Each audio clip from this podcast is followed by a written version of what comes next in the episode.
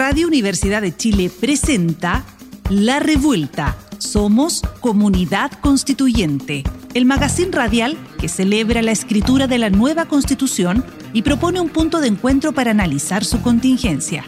Nos acompañan las opiniones de Nona Fernández, Carolina Redondo, Daniel Urrutia y Constanza Valdés.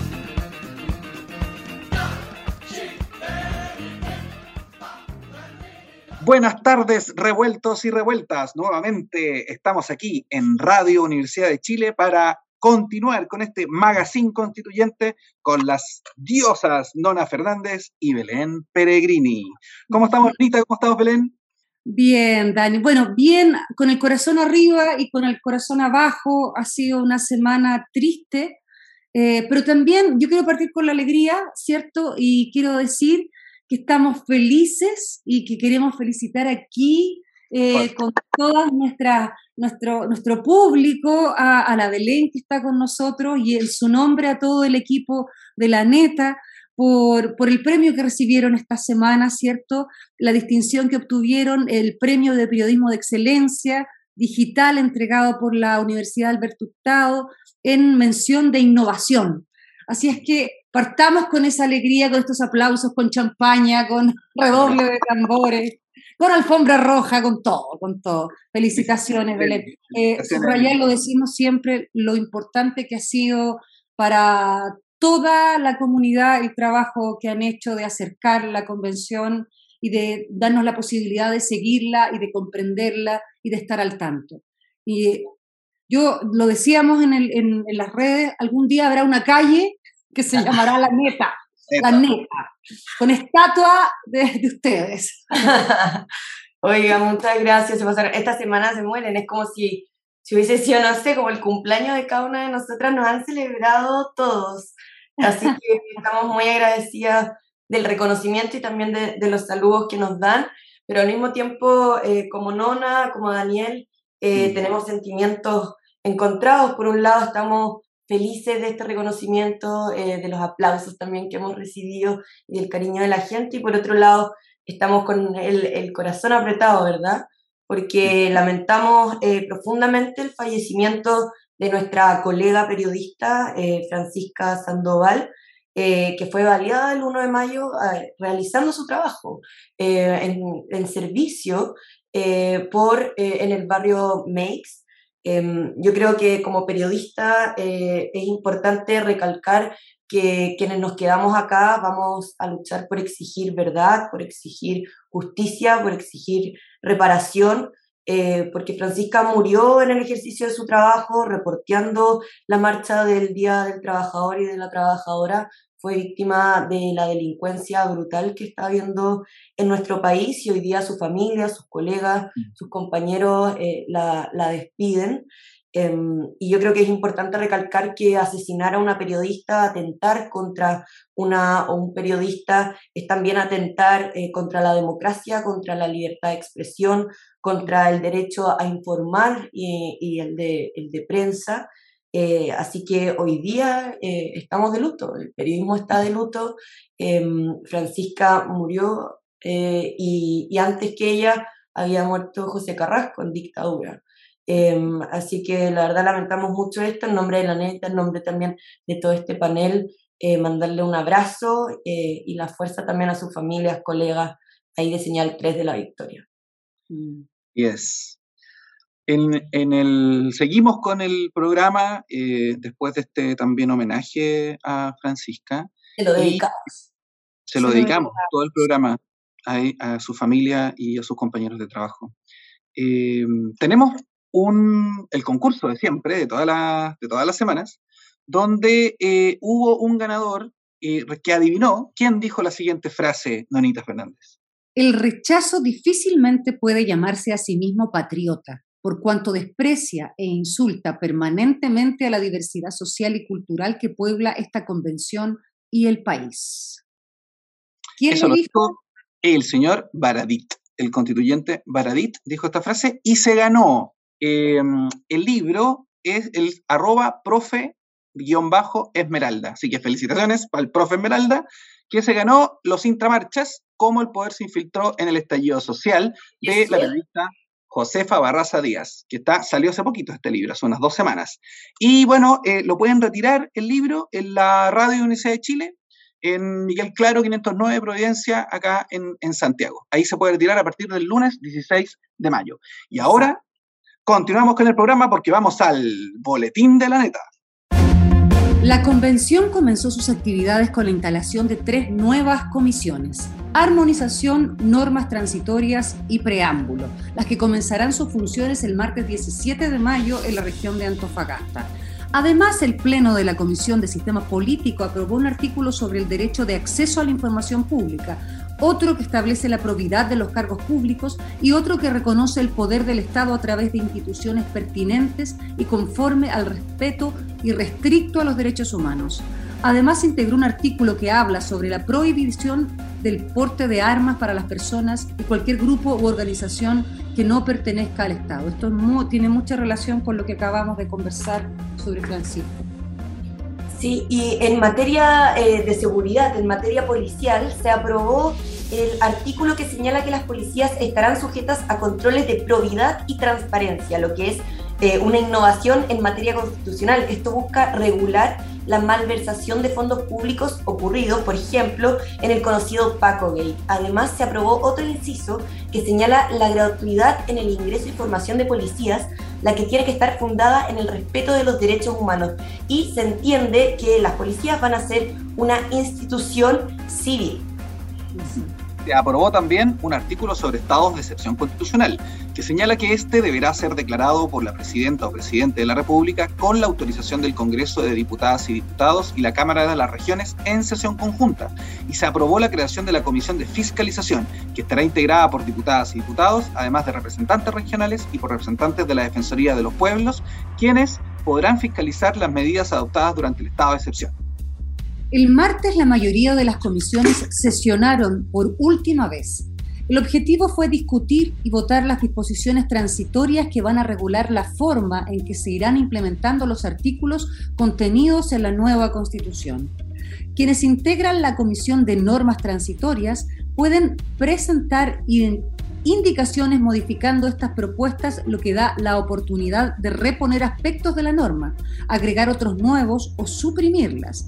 Al finalizar, aquellas normas que sean aprobadas por dos tercios de sus integrantes pasarán al Pleno a través de un informe que irá a la Comisión de Armonización para incorporarlas a la propuesta constitucional. Y entre las disposiciones transitorias aprobadas por la Comisión Forma de Estado, destaca la que señala que en el plazo de un año desde entrada en vigencia de la nueva constitución, se deberá convocar a dos consultas ciudadanas vinculantes para ratificar primero la creación de la región autónoma de Chiloé y, en segundo lugar, la región autónoma de Aconcagua.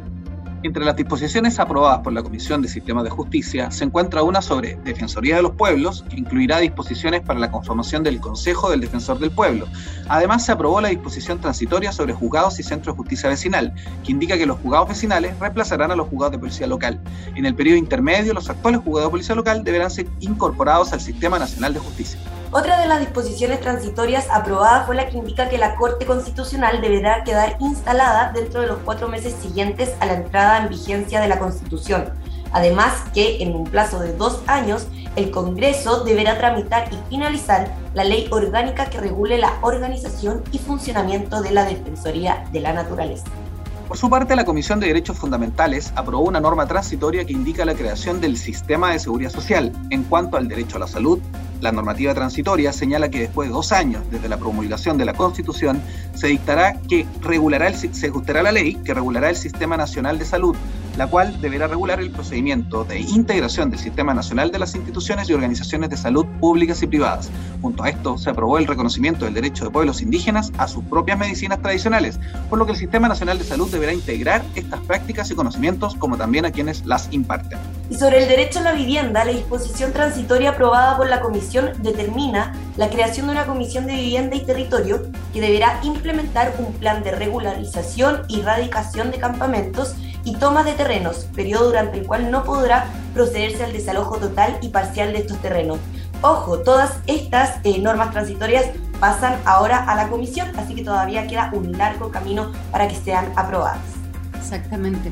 La Comisión de Sistemas de Conocimiento aprobó dos artículos que establecen el camino que deberá llevarse a cabo para la puesta en marcha de los artículos referidos a medios de comunicación.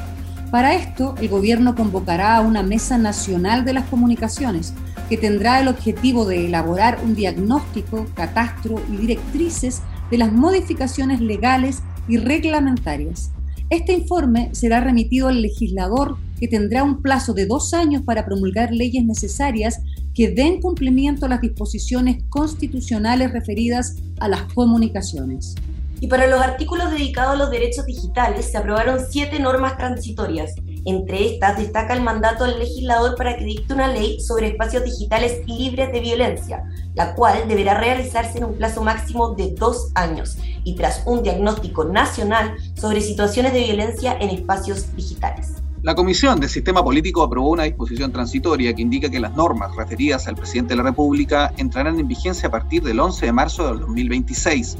Además, fue aprobada la norma transitoria que indica que el artículo sobre la reelección del presidente no será aplicada en la próxima elección presidencial. Esto impide la reelección del actual presidente Gabriel Boric.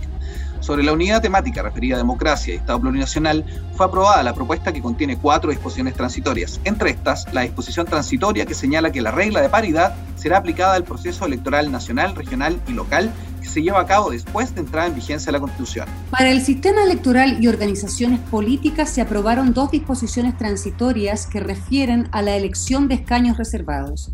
Se deberá dictar una ley que introduzca modificaciones a las normas electorales que permitan la elección de los escaños reservados.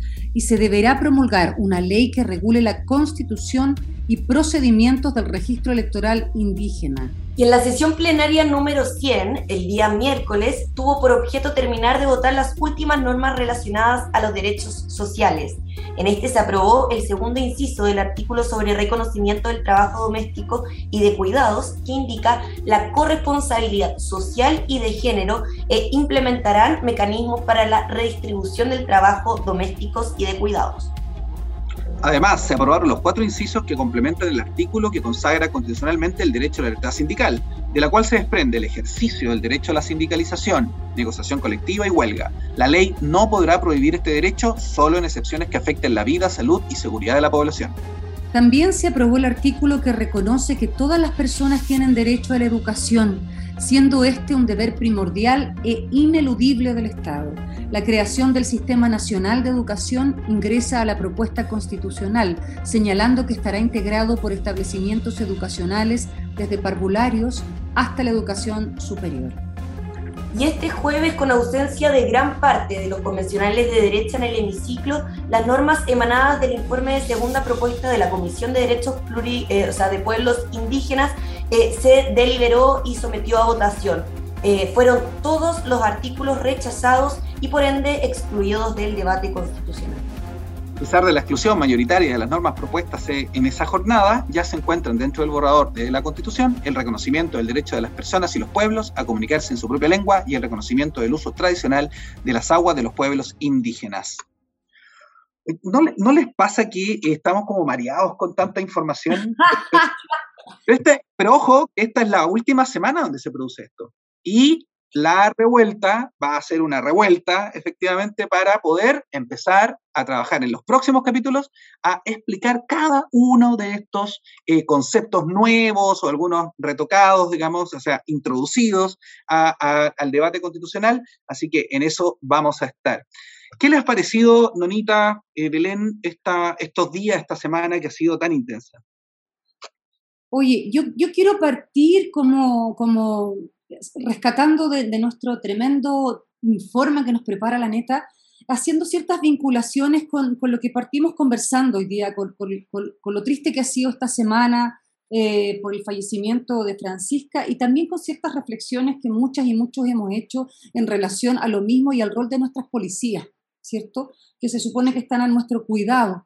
Eh, y sobre eso quiero vincularlo, por supuesto, a, grandes logros que, tiene, que han ocurrido esta semana. Eh, hablamos de la desmilitarización de la policía, hablamos de los controles de probidad y transparencia que las nuevas policías van a tener, eh, lo importante que es que estén formadas con un respeto irrestricto a los derechos humanos, y también algo que también queda, queda formulado y ya puesto en nuestra constitución, que solamente las policías son quienes van a tener la posibilidad de portar armas, no cualquier persona que es un poco lo que ha ocurrido esta semana, eh, bueno, no esta semana, ocurrió, mm. o sea, pasa. Aumentando, Exacto, y ha ido aumentando cada vez más y estamos en una situación de violencia tremenda, de la cual sabemos, y aquí me hago responsable de los hechos, las policías también son parte de esa estructura extraña y oscura eh, en la cual eh, la criminalización ha ido cada vez aumentando más. Y, me parece tan importante que esto ya esté subrayado en nuestro nuevo texto constitucional, en el borrador por lo menos de nuestro nuevo texto constitucional. Eh, policías civiles, eso me parece importantísimo. Y con una formación en derechos humanos y también con, con, controles de probidad que es tan importante. Sabemos la gran cantidad de corrupción que hay allá adentro, ¿no? No, no, yo creo que hay que hacer súper claro para todos nuestros revueltos y revueltas que el, el, cambio de paradigma de la policía, en este caso militarizada, ¿por qué se, por qué se insiste en desmilitarizar? ¿no? ¿Por qué se insiste en esto? Porque no da resultado. O sea, ese es, ese es parte del tema. No da resultado. Y no sé, lo que yo entiendo de la propuesta no es que sea, no es quitarle eficacia o es, que ahora los políticos no van a poder hacer nada. No, es al revés, es profesionalizar la función. Y la desmilitarización va en la línea de desmontar, y eso, esto es muy importante, desmontar el principio de la doctrina de la seguridad nacional, que fue instalado por Estados Unidos hace, mucho, hace unos años atrás, ¿no? Y que además causó todo lo que causó en Latinoamérica con los golpes de Estado y otras situaciones y violaciones a los derechos humanos, porque parte de esa base. Entonces, la, el desmontaje de esta situación autoritaria, de una jerarquía mal entendida, o sea, una jerarquía militarizada, y algo que uno de los constituyentes dijo durante la semana, es que no se trata efectivamente en el, tema de, la, de, desmilitarizar. ¿Por qué? Porque la policía no debe funcionar en la lógica de un enemigo. eso, eso, eso es clave. Y cuando uno militariza, lo que estás diciendo es, es preparar un cuerpo militar para atacar a un enemigo. Entonces, la población civil jamás debe ser un enemigo. Jamás. Al revés, las policías deben estar insertas en las comunidades, ser parte de las comunidades y lograr entonces, ¿qué cosa? Investigar y sobre todo prevenir la ocurrencia de daño a la población. Ese es el, cuidado. Entonces, cuando las policías tienen, tienen eh, éxito, cuando las policías tienen confianza de las personas, es cuando cuidan a la comunidad, no cuando la y hemos visto hasta ahora, lamentablemente, nuestra historia ha sido que las policías, y en el caso, por ejemplo, de la dictadura, carabineros era una, una parte terrible del organismo de represión y muerte de la dictadura. Y eso, eso es lo que yo creo que pretende el nuevo borrador cambiar, hacer una, una policía comunitaria, una policía cercana a la comunidad, una policía cuidadora y respetuosa de los derechos humanos. Pero cuando, cuando habrá que actuar con con la, con, la fuerza, se va a hacer también. O sea, no es que van a estar, no, no, no, ellos son, y eso es lo que les vamos a, o lo que le estamos, o les vamos a encargar, que ejecuten la fuerza legítima. Y para eso le pasamos armas, ¿no? A ellos, no a los otros. Única y exclusivamente, ¿no? Sí, yo, a mí me gustaría dejar como fuera de cualquier duda o de cualquier como eh, cuestionamiento. Yo he escuchado muchas intervenciones de autoridades, eh, incluso convencionales, que dicen, no, ahora las policías no van a usar eh, uniforme, no van a estar, no van a ser en el fondo Em, no sé, profesionales o disciplinadas, y eso una, es, e, es, falso.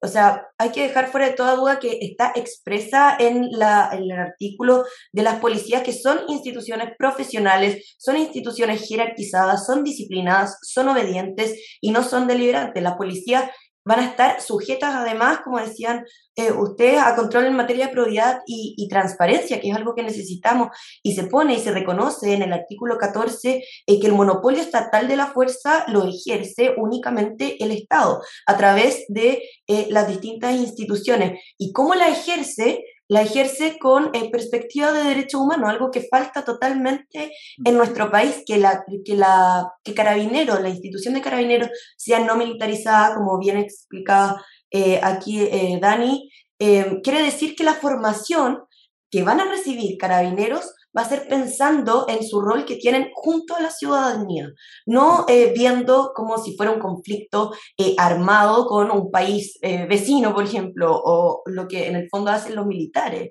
esto es un tema ciudadano y eso lo hemos visto, por ejemplo, en el estallido social, cómo están actuando los carabineros frente a la ciudadanía. Hoy día eh, no solo tenemos un problema de que no hay confianza por, por ejemplo, eh, temas como nombramos antes, eh, Paco Gate, o porque hemos visto cómo Carabineros ha actuado de forma represiva a la, a, la, ciudadanía, sino que tampoco responden de manera eficiente cuando se les llama. Entonces, todas estas cosas tienen que cambiar, porque si no terminamos como estamos hoy, ¿verdad? Oye, no dejemos de hablar, perdón, perdón que te interrumpa, pero se nos va el tiempo, no dejemos del derecho a la educación ah, sí, de todas maneras. Ah, qué, qué, importante, qué importante, qué importante que haya quedado ya, qué emocionante eh, el momento en que ocurrió. Eh, no olvidemos que este proceso eh, constituyente, yo lo, lo, leo así históricamente, su gran antecedente son la, la, Revolución Pingüina, es la salida de nuestros jóvenes a la calle. 2006, 2011. y hay varios convencionales que vienen de ahí. Exactamente, o sea, pensemos también tenemos un presidente de la República que viene de los movimientos estudiantiles, entonces esta es la gran deuda que, que, teníamos, que teníamos con nuestra sociedad, una de nuestras grandes deudas, pero ha sido la, una de las más movilizadoras. Y es, fue para mí el momento, el momento de la lágrima, fue, fue el momento en que se aprueba este, este artículo, ¿cierto? Que reconoce que todas las personas tienen derecho a la educación. ¡Qué maravilla! Sí, y fue ampliamente aplaudido. También los convencionales lloraron. Yo estaba ahí en el hemiciclo en ese momento, estaba lleno de profesores, el colegio de profesores, estudiantes que habían ido a ver eh, esta votación y, claro, muchos convencionales vienen de las movilizaciones, César Valenzuela, Yanis, Alondra Carrillo, hay muchos que, que vienen de estas movilizaciones, que vienen luchando por esto hace años y que hoy día puedan ser parte de la aprobación de este artículo eh, es francamente eh, emocionante, ¿verdad? El derecho a la educación de todas las personas, el ejercicio de este derecho será permanente a lo largo de la vida, es deber primordial y eh, ineludible del Estado eh, el, derecho a la educación, se habla de la educación superior también, se crea el sistema de educación pública conformado por establecimientos e instituciones estatales de todos los niveles y modalidades educativas financiadas por el Estado. Así que eh, realmente... La, escucho no prohíbe que los padres puedan poner a sus hijos en los colegios. No, consagradísimo, consagradísimo todo eso. Desmontando eh, falsedades. Tonteras, desmontando tonteras, digámoslo así. Nada que ver. Yo de verdad, yo la escucho hablando sobre el derecho a educación y me vuelvo a emocionar otra vez.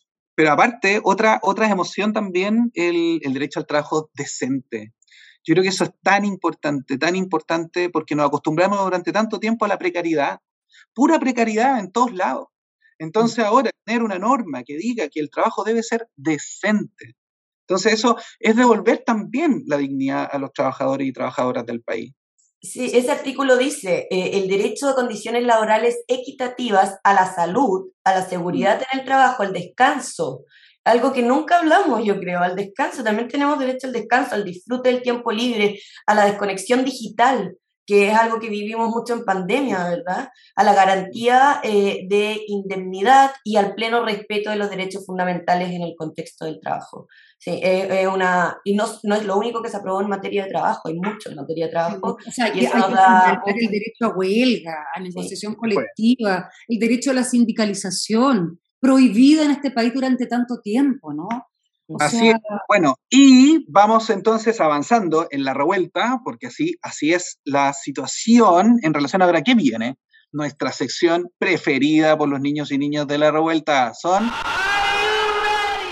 El silabario constituyente. Comisión de Normas Transitorias, encargada de facilitar el tránsito desde la vieja institucionalidad a la nueva definirá los plazos y formas en que entrarán en vigencia los nuevos preceptos constitucionales, determinando cómo y cuándo se implementarán todas las modificaciones a las instituciones y al sistema político del país que determina la nueva constitución. Está integrada por 33 convencionales. Importante comisión. Seguimos en la revuelta y vamos a la pausa. Ya volvemos. Sigue en la revuelta. Somos comunidad constituyente. Radio Universidad de Chile 102.5 FM.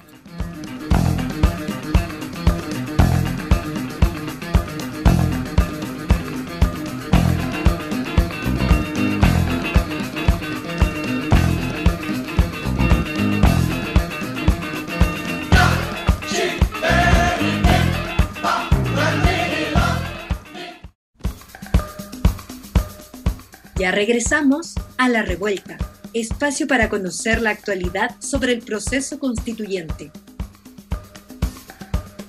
Nuevamente en La Revuelta, en la Radio Universidad de Chile, con una gran entrevistada. Tenemos a la Lamien Rosa Catrileo. Ella es abogada de la Universidad Católica de Temuco, diplomada en Derechos Humanos y Pueblos Indígenas del Observatorio Ciudadano. Su experiencia profesional se ha centrado en la temática de tierras y legislación indígena. Asimismo, es integrante de la comunidad histórica mapuche Ayllán y también de la comunidad, pertenece a la comunidad Ayllán Marillán del territorio Tromen, Huichucón de Temuco. Bienvenida, Lamien Rosa a La Revuelta. Muchas gracias, Daniel, por la invitación, eh, por este espacio también. Así es que a toda disposición para conversar de lo que pasa y no en la convención. Gracias también. Usted también es coordinadora de la Comisión sobre el Sistema Político, ¿cierto? Bueno, que ya está como terminando, terminando todo. Y en ese sentido, al inicio del proceso, yo que uno que aquí en la revuelta hace la pega, revisamos en redes que usted dijo, un Estado plurinacional no basta, se requiere también un estatuto de garantías. Llegando ya al final del proceso, ¿con qué se queda o podría, o qué pasó con esto? ¿Se ha podido concretar también o no? ¿Cómo, cómo ha sido ese proceso en relación a lo que usted dijo al inicio del proceso constituyente? Sí, bueno, ese fue uno de los de los eslogans de campaña en, en, que me presenté, ¿cierto? Donde se hablaba mucho de plurinacionalidad, al igual que se está hablando ahora, pero no se tenía muy claro lo que significaba, no se, no se tenía muy claro cuál era el alcance de esto o qué es lo que estábamos buscando con este concepto, con esta idea de definición de, Estado. Eh, y entonces yo decía, bueno, más que la declaración, nos importa el contenido. Por eso hablaba de estatuto de garantía. Y efectivamente yo creo que ya eh, avanzado el proceso, creo que eh, hemos logrado instalar derechos que a nosotros nos parecen relevantes, sobre todo en materia de derechos colectivos indígenas, más allá de los derechos culturales, del reconocimiento de, la, de cierto cultural, estamos hablando de derechos políticos y cómo nosotros participamos dentro de la institucionalidad en la distribución del poder. Entonces, ese estatuto de garantía, ¿dónde lo vemos reflejado? Por ejemplo, en sistema político establecimos escaños reservados como una medida para garantizar la materialización del derecho de participación y representación colectiva de los pueblos indígenas. Hay ya ahí una garantía de que vamos a poder participar. También está el reconocimiento, el, más principal es el, reconocimiento del derecho de libre determinación, que implica la posibilidad de poder decidir sobre nuestros asuntos propios a través de las autonomías que también quedaron especificadas y estipuladas como una unidad eh, territorial más del, dentro de, la división político-administrativa del Estado, la posibilidad de tener autonomías territoriales indígenas. Y lo otro eh, muy importante es el reconocimiento de las tierras, territorios y recursos. Yo creo que también ahí eh, hay lo que nosotros podríamos decir una garantía del derecho, ¿cierto?, a tener un espacio de desarrollo político, social, cultural, espiritual para los pueblos indígenas y asegurar la supervivencia como colectivo. Entonces, ese también creo que es una medida que nosotros logramos instalar, que logramos consensuar eh, con los diversos colectivos con los que están presentes en la, en la convención. Y en cuanto al, al, rol que he tenido como coordinadora, bueno, ya no soy coordinadora, ya soy una convencional más. Hasta, eh, la última sesión fue el día, eh, la semana pasada, así es que, o no, no, me equivoco, creo. La semana. Sí, sí, sí. Mira, ya estoy perdida. Para mí como que estar en lideré. Salimos del colegio, salimos del colegio. Sí. Fue el miércoles con la votación de las normas transitorias. Sí, sí. Claro. Pero ya dejé eso, ahora eh, instalada ya en armonización y esperando eh, qué es lo que vamos a tener como texto definitivo y final el día domingo y empezar ya a pensar que, la estructura y todo eso. Pero eso era el estatuto de garantía y yo creo que sí hemos cumplido. Eh, obviamente hay cosas que a uno le hubiera gustado que quedaran mucho más detalladas, qué sé yo, pero también entendemos que hay cuestiones que tienen que quedar como una estructura, una base acá, pero que seguramente esa discusión se va a dar después en el Poder Legislativo.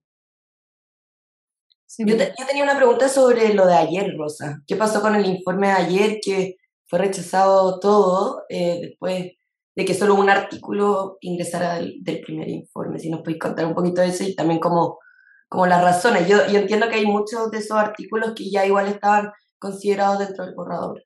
Sí, efectivamente. Igual para nosotros no es grato eh, presentar una propuesta y no recibir el apoyo en nada. Eh, mm. Eso yo eh, mentiría si no, si dijera no, sabes qué, está todo bien, no, no. Igual ahí hay un sentimiento y sobre todo cuando los discursos previos siguen ensalzando esto de la constitución indigenista y después presentamos un informe y no hay nada aprobado. Entonces, no sé en base a qué se sigue hablando de una constitución indigenista o que los pueblos originarios, que todo el contenido de la constitución tiene que ver con pueblo originario, no es así. Pero eh, bueno, la explicación que nosotros damos es, eso, que las estructuras, estas bases que nosotros decíamos, las garantías que debían estar, ya se habían debatido ya estaba esta estructura base que para nosotros era muy relevante, la participación en el ejercicio del poder, el reconocimiento de la libre determinación, el espacio para la supervivencia y el reconocimiento de los territorios, ya estaba. Entonces, esto otro venía a, complementar eh, el derecho a la educación intercultural, la salud intercultural, venían a complementar esto, esto otra estructura o esta otra base. Entonces, igual eh, hay, hay una especie de, de, dolor, no sé si dolor, llámalo dolor, tampoco uno entiende que esto es así, pero mm. lo explico de esa manera. Y lo otro, bueno, se explica por el poco tiempo que nosotros tuvimos para poder eh, materializar lo que fue la consulta indígena. No podíamos esperar la consulta indígena para presentar propuestas, tuvimos que recoger eh, y mm. estar atentos a lo que fueron las iniciativas indígenas para ir también de, de ahí sacando las ideas, las demandas que eh, tienen nuestros pueblos y irlas presentando a la par con lo que se estaban eh, presentando con las otras iniciativas constituyentes. Si tú eso también refleja que no estábamos, eh, o que estábamos en sintonía, mejor dicho, con las, lo que son las demandas de las comunidades y de nuestros pueblos. Además que también no son cuestiones que no sepamos, son cuestiones que se debatieron en el Pacto de Nueva Imperial del año 89, no, no es nada nuevo. Entonces, yo lo tomo de esa manera, aunque sí hubiera eh, gustado y también teníamos la esperanza de que, de que se aprobaran algunos artículos ahí. Unos dos o tres por lo menos nosotros pensábamos que sí tenía la posibilidad de ser eh, aprobado y no fue así. Claro. Rosa, ¿nos podrías, recién nos contaste que vas a ser parte de la comisión, que eres parte de la comisión de armonización, el lunes ya parte las nuevas comisiones, te queríamos eh, pedir si nos puedes explicar, si puedes explicarles aquí a nuestros, nuestros radioescuchas, ¿qué, ¿cuál es el trabajo que va a hacer la, la comisión en concreto? Que es tremendamente importante, lo sabemos. Sí, eh, bueno, armonización según el reglamento y cómo la pensamos cuando estábamos en la comisión, también fui parte de la comisión de reglamento eh, y justamente la, subcomisión que, fijó esta estructura y creó esta, esta comisión. Eh, nosotros cuando discutíamos dijimos, aquí necesitamos una comisión que dé la estructura final de lo que va a ser la propuesta de nueva constitución. ¿Dónde van a ir, en qué capítulo, cómo nos vamos a organizar con todos los artículos que logremos aprobar? Esa es, la primera función, darle una estructura, un índice, ¿ya? ordenar lo aprobado para darle un sentido coherente, algo sistémico. Y lo otro también, bueno, como nos dividimos el trabajo en comisiones, tenemos que, eh, seguramente también previmos que una comisión podía eh, abordar un, tema de una manera, la otra de otro, con aspectos distintos. Entonces, lo que hace la comisión de, armonización es em, dar cuenta de imposibles incoherencias, inconsistencias que puedan haber en los artículos aprobados. Aprobamos A y aquí aprobamos A más 1. ¿Qué hacemos? ¿Dejamos el A solo o dejamos el A más 1? Eso, nosotros no es que vamos a poder borrar un artículo, no lo vamos a poder hacer, pero sí vamos a poder decirle al órgano deliberativo y decisorio final de la convención, que es el Pleno, mire, señor Pleno, aquí dijimos esto y acá le agregamos esto otro. ¿Cuál es el que queda? Y vamos a tener que tener la regla de los dos tercios para ello. Entonces, esas van a ser las decisiones. Nosotros siempre nos reíamos y ayer también en una reunión que tuvimos, que esto no tiene tijeras, o sea, no podemos recortar un artículo, no tiene lápiz, por lo tanto, no podemos agregar algo, tampoco tiene goma, o sea, decir, le vamos a borrar lo que está aquí de más, no. Pero sí tenemos el destacador para decir, ah, miren, ojo acá, mm, algo pasó acá, algo hay aquí. Eh, y esa es la función de, armonización. No hay una cuestión de fondo, tiene que ver con cosas formales y dar cuenta de estas inconsistencias. Mm, la, la eso, bueno, en ese sentido yo creo que bien, viene eh, compleja la labor de la, de la Comisión de Armonización donde está usted, porque también yo me imagino cómo se vota, ¿no? O sea, cómo se votan, qué cambios, si efectivamente no hay goma, no hay lápiz, no hay solo destacador. Entonces, ¿cómo, ¿cómo va a ser esta propuesta de tratar de armonizar? O sea, por ejemplo, no sé, la, la, la voz plurinacional ya cuántas veces sale en la, en la, por decir algo, que está bien repetido porque era, era el interés de que quedara muy claro, ¿no? Por eso se repite tanto.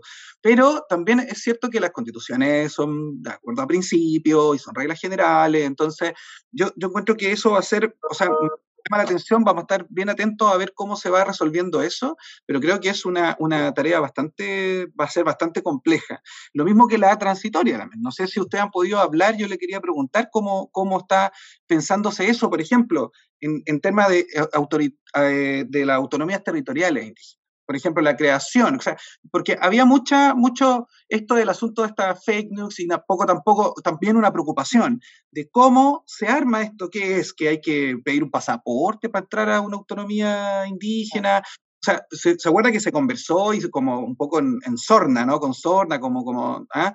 Pero la situación es, no sé si usted podría explicarnos y explicarle a los revueltos y revueltas, cómo es esto de las autonomías territoriales indígenas, por una parte, y cómo, cómo también el tema de las de, cómo empieza a, o se está pensando, a cómo se va a ir implementando con, a través de las normas transitorias. Sí, bueno, sí, las autonomías territoriales indígenas e, es uno de los argumentos que utilizan, ¿cierto? nosotros los denominamos ya activistas del rechazo, porque están mm. trabajando para eso, de que vendríamos a hacer una división del país, cuando las autonomías territoriales indígenas son una de las entidades territoriales del Estado, como lo son las comunas, como lo son las regiones. O sea, estamos dentro de la división político-administrativa del Estado y es una posibilidad para los pueblos indígenas. Puede ser que incluso no se llegue a constituir ninguna autonomía territorial indígena, solo está el derecho a hacerlo. ¿Qué es lo que vamos a hacer nosotros en las transitorias? Es seguramente, no quedó regulado las facultades, no quedó regulado un procedimiento para poder ¿cierto? pedir la constitución de una autonomía territorial indígena, por lo tanto vamos a tener que entregar un mandato al legislador en un plazo seguramente para eh, poder tener eh, la legislación necesaria para, si es que alguno de los pueblos indígenas decide tener una autonomía territorial indígena, someterse a ese procedimiento ya de creación, de instalación, con los límites, con las facultades, con todo lo que va a requerir como como una entidad territorial más del Estado, yo lo vuelvo a destacar. Entonces, esa es la tarea de, eh, que vamos a tener en las autonomías territoriales eh, indígenas en la mm. Comisión de Normas Transitorias. Y yo también ahí despejar las dudas, aquí no hay una cuestión divisionista, separatista, no implica secesión, eh, es una materialización efectivamente del derecho de libre determinación, de la autodeterminación de los pueblos indígenas, pero las autonomías están pensadas siempre dentro de los márgenes del Estado.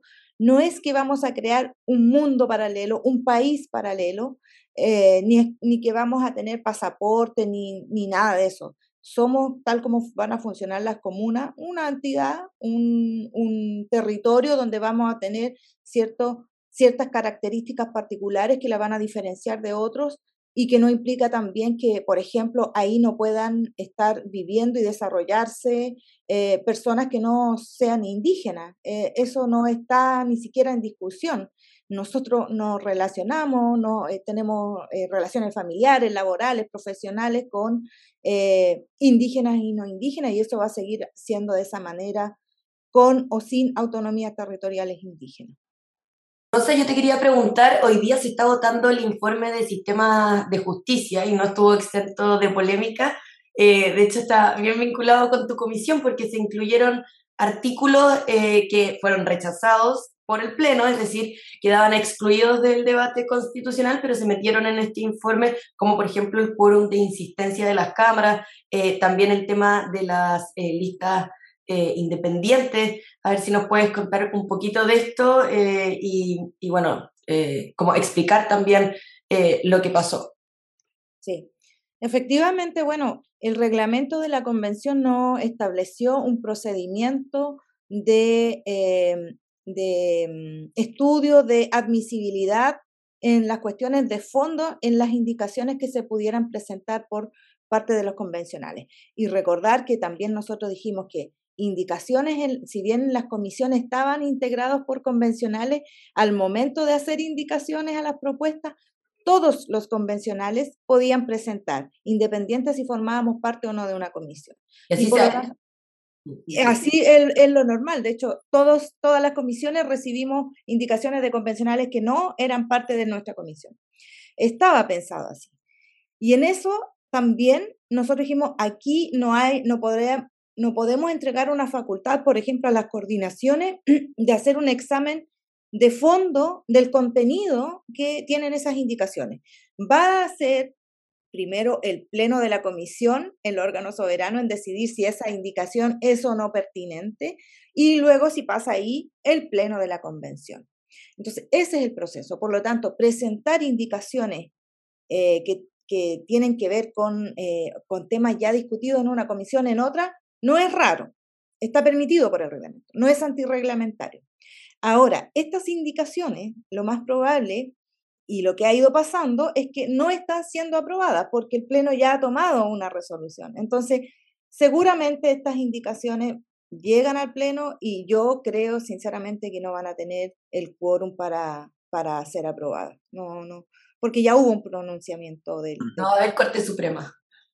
No, no creo que vaya a haber Corte Suprema sinceramente no. Sí. que yo en, eso también eh, eh, otra cosa a tener en consideración que cuando el reglamento señalaba que las comisiones conocían de ciertas temáticas, el, lo que se fijó o un término que se utilizó fue a lo menos tales y tales materias, lo que significa que no se cerraba el catálogo de materias que una comisión podía conocer. De manera que también uno podía decir, pero ¿qué hace algo de organizaciones políticas en la Comisión 6? Bueno, no estaba cerrado que no pudieran llegar indicaciones de materias como esas a la Comisión 6 porque tenía un catálogo de mínimo, no de máximo, no taxativo también. Yo quiero destacar de ahí que, que, ha pasado en otras comisiones, de hecho, en, en el Pleno, eh, y es lo que le hemos dado a conocer también a los mismos convencionales que ahora se están quejando, bueno, porque quizás este es un tema que a ellos les genera mayor interés, pero lo mismo pasó, por ejemplo, con Maritorio, ha pasado con otras otras temáticas que se caen en el Pleno y eh, otra comisión eh, en ese sentido lo revive de alguna otra forma proponiendo algo eh, similar y, se ha votado en el Pleno y ellos mismos han votado eso en el Pleno. Eh, ahora lo que pasa es que, claro, estamos hablando de un quórum de insistencia de, de partidos políticos que podrían perder su, su, tan, no sé, popularidad, no, no, no es popularidad, ¿verdad? El espacio que tienen ellos garantizado. el espacio por, por listas de independientes, entonces, claro, hay mucha más preocupación, ¿verdad? Eh, los convencionales dicen, bueno, ahora sí que sí vamos a ir a la Corte Suprema, por maritorio no vamos a ir a la Corte Suprema. Para ellos no son temas de interés, pero eso no quiere decir que no haya pasado.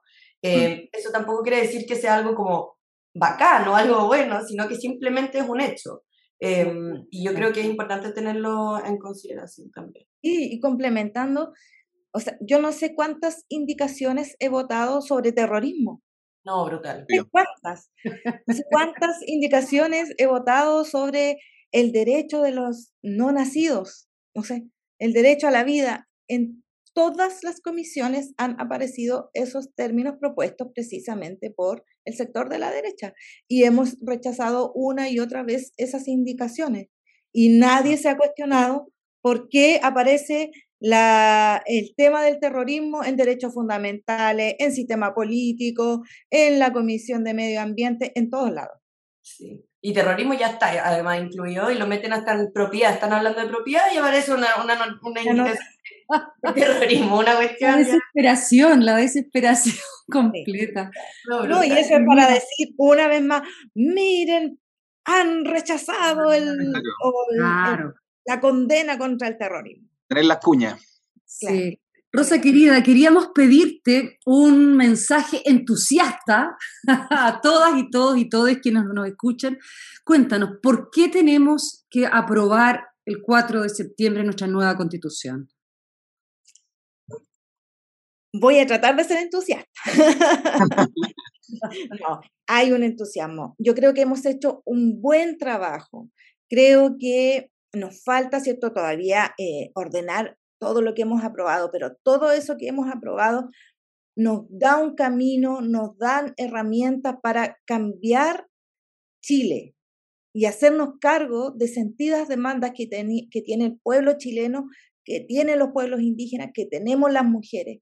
Nos hacemos cargo de eso. Es una oportunidad para por fin tener el primer eh, contrato social verdaderamente democrático, en un órgano democrático que pudimos debatir, que pudimos conocer, es la posibilidad de cambiar la noción del Estado, ¿cierto? Y decir que es un Estado que nos va a garantizar derechos sociales. Hay una noción de que vamos a distribuir el poder a las regiones, que le vamos a dar voz a las regiones, que le vamos a dar posibilidad de participar a los pueblos originarios, donde vamos a estar las mujeres. Entonces, ¿qué más positivo que democratizar este país, democratizar el ejercicio del poder, democratizar los derechos. Yo creo que eso es el principal llamado y por supuesto que abandonar y dejar atrás una constitución que se impuso mediante dolor, sangre y las armas. Eso es lo principal también la Mien constituyente Rosa Catrileo, muchas gracias por venir a la revuelta, hablarnos de estos temas tan importantes y hacer esta invitación a todos y a todas para que aprobemos el 4 de septiembre. Chaltumay, la Mien. Sí. Chaltumay, Fentem Mayum, Lemoria, para ustedes, Quiñepanco también. Un abrazo significa. Muchas gracias y mucha suerte con esta nueva etapa que parte el lunes. Mucha, mucha suerte. Quería aprovechar de, también felicitar a Rosa porque la verdad hizo una increíble coordinación en la Comisión de Sistema Político. Se notó ahí el trabajo, el esfuerzo. Eh, era una comisión muy difícil con distintas visiones, posturas eh, y gente muy cuática, yo creo, y, hicieron un, increíble trabajo. Eh, la carpa de prensa también siempre muy agradecida ahí que se daban el tiempo de ir a la carpa a explicarnos cada tema para que nosotras pudiéramos informar de manera correcta. Así que muchas gracias también por esa disposición y bueno, por esta conversación que estuvo tan Muchas gracias, Lamien. Un gran abrazo. Gracias, Belén. Te queremos mucho. gracias, Daniel. Qué increíble nuevamente estar con personas, con constituyentes que nos abren la cabeza, que nos ayudan a pensar. Es la, mm, la Lamien eh, Rosa Catrileo, es clarísima. Yo creo que eso es bastante importante cuando se decía, no, que iba a haber esas críticas que existían al inicio, ¿no? Cuando eh, había sobre las elecciones de personas que no eran de la casta eh, política. Y la verdad que hemos aprendido tanto, tanto, tanto con personas que están fuera, que a lo mejor estaban al margen del poder y ahora hemos aprendido tanto, como decía, respecto a lo que nos explicaba doña la, Lamien Rosa Catrileo. Tenemos concurso para esta semana. ¿Qué concurso? Porque tenemos una frase. ¿Cuál es la frase, Nora Fernández? Nosotros no tenemos la atribución de alterar las normas aprobadas por el Pleno. ¿Quién habrá dicho esa frase? No la digamos. No la digamos. Búsquelo en redes sociales y nos escribe quién durante la semana para que se gane. ¿Qué cosa se puede ganar, estimada Belén? El libro Los intramarchas, cómo el poder se infiltró en el estallido social de Josefa Barraza Díaz. Exacto. Participe, participe, escríbanos y gane el libro Los Intramarchas. Y ahora ya vamos en, terminando el programa de la revuelta esta semana. Esperemos que estén muy bien, que tengan un lindo fin de semana, que recarguen las pilas. Donita, Belén, muchas gracias también por compartir el set, el set de la revuelta. ¿Y con qué nos vamos, Donín? Nos vamos con un podcast, con una especie de radioteatro. Mira. Reconfigurar el Poder Judicial, escrito por Tomás Espinosa e interpretado por Carlos Donoso y Lamparo Noguera. Escúchenlo. Escúchenlo con atención. Un abrazo, buen fin de semana. Chao, familia. Buena semana. Chao, gracias. No entiendo. Primero hay que llevar el documento. Lo que pasa es que hay que leer el apéndice que está más abajo. Claro, eso ya fue llevado a tribunales. Falta lo otro. Quizás lo van a cambiar de juzgado. No sabemos aún. A eso le llaman medida cautelar. Solo estamos esperando la resolución del magistrado. Eso hay que verlo con una estafeta. Lo van a pasar a la otra corte y ahí vamos a saber lo que pasó realmente. Es una medida preventiva, mientras sale la definitiva. Las evidencias están, pero no son presentables debido a su naturaleza. Son trámites que hay que hacer. Habría que ir directo a tribunales y tener un contacto. Esas firmas no sirven de nada, aunque sea de más de un millón. Eso lo ve policía local, no nosotros. Los antecedentes se piden por internet. Mire esa torre de carpeta. La de abajo, esa es. Es un tema de jurisprudencia. Para eso habría que buscar a otro experto. No entiendo. ¿Le explico de nuevo? Por favor, se lo agradecería mucho. Bien. Vamos de nuevo. Con pera y manzana. No. Guárdese las peras las manzanas, las carpetas y los trámites. Quiero que me lo explique con mi hija, con violadores, con cámaras de seguridad borradas, con asesinos, con los mensajes que aún están en su WhatsApp, con hijitos de millonarios, con contactos políticos, con abogados de clase media, con abogados de clase alta, con el silencio de mi casa, con su ropa colgada en el closet, con pacos que se hacen los lesos, con el llanto a gritos de sus amigas, con el cacerolazo a su nombre y con más de 100 mujeres asesinadas al año. ¿Me lo puede explicar así, por favor? Mire que si no, no le voy a entender nunca. Radio Universidad de Chile presentó La Revuelta. Somos Comunidad Constituyente el magazine radial que celebra la escritura de la nueva constitución y propone un punto de encuentro para analizar su contingencia.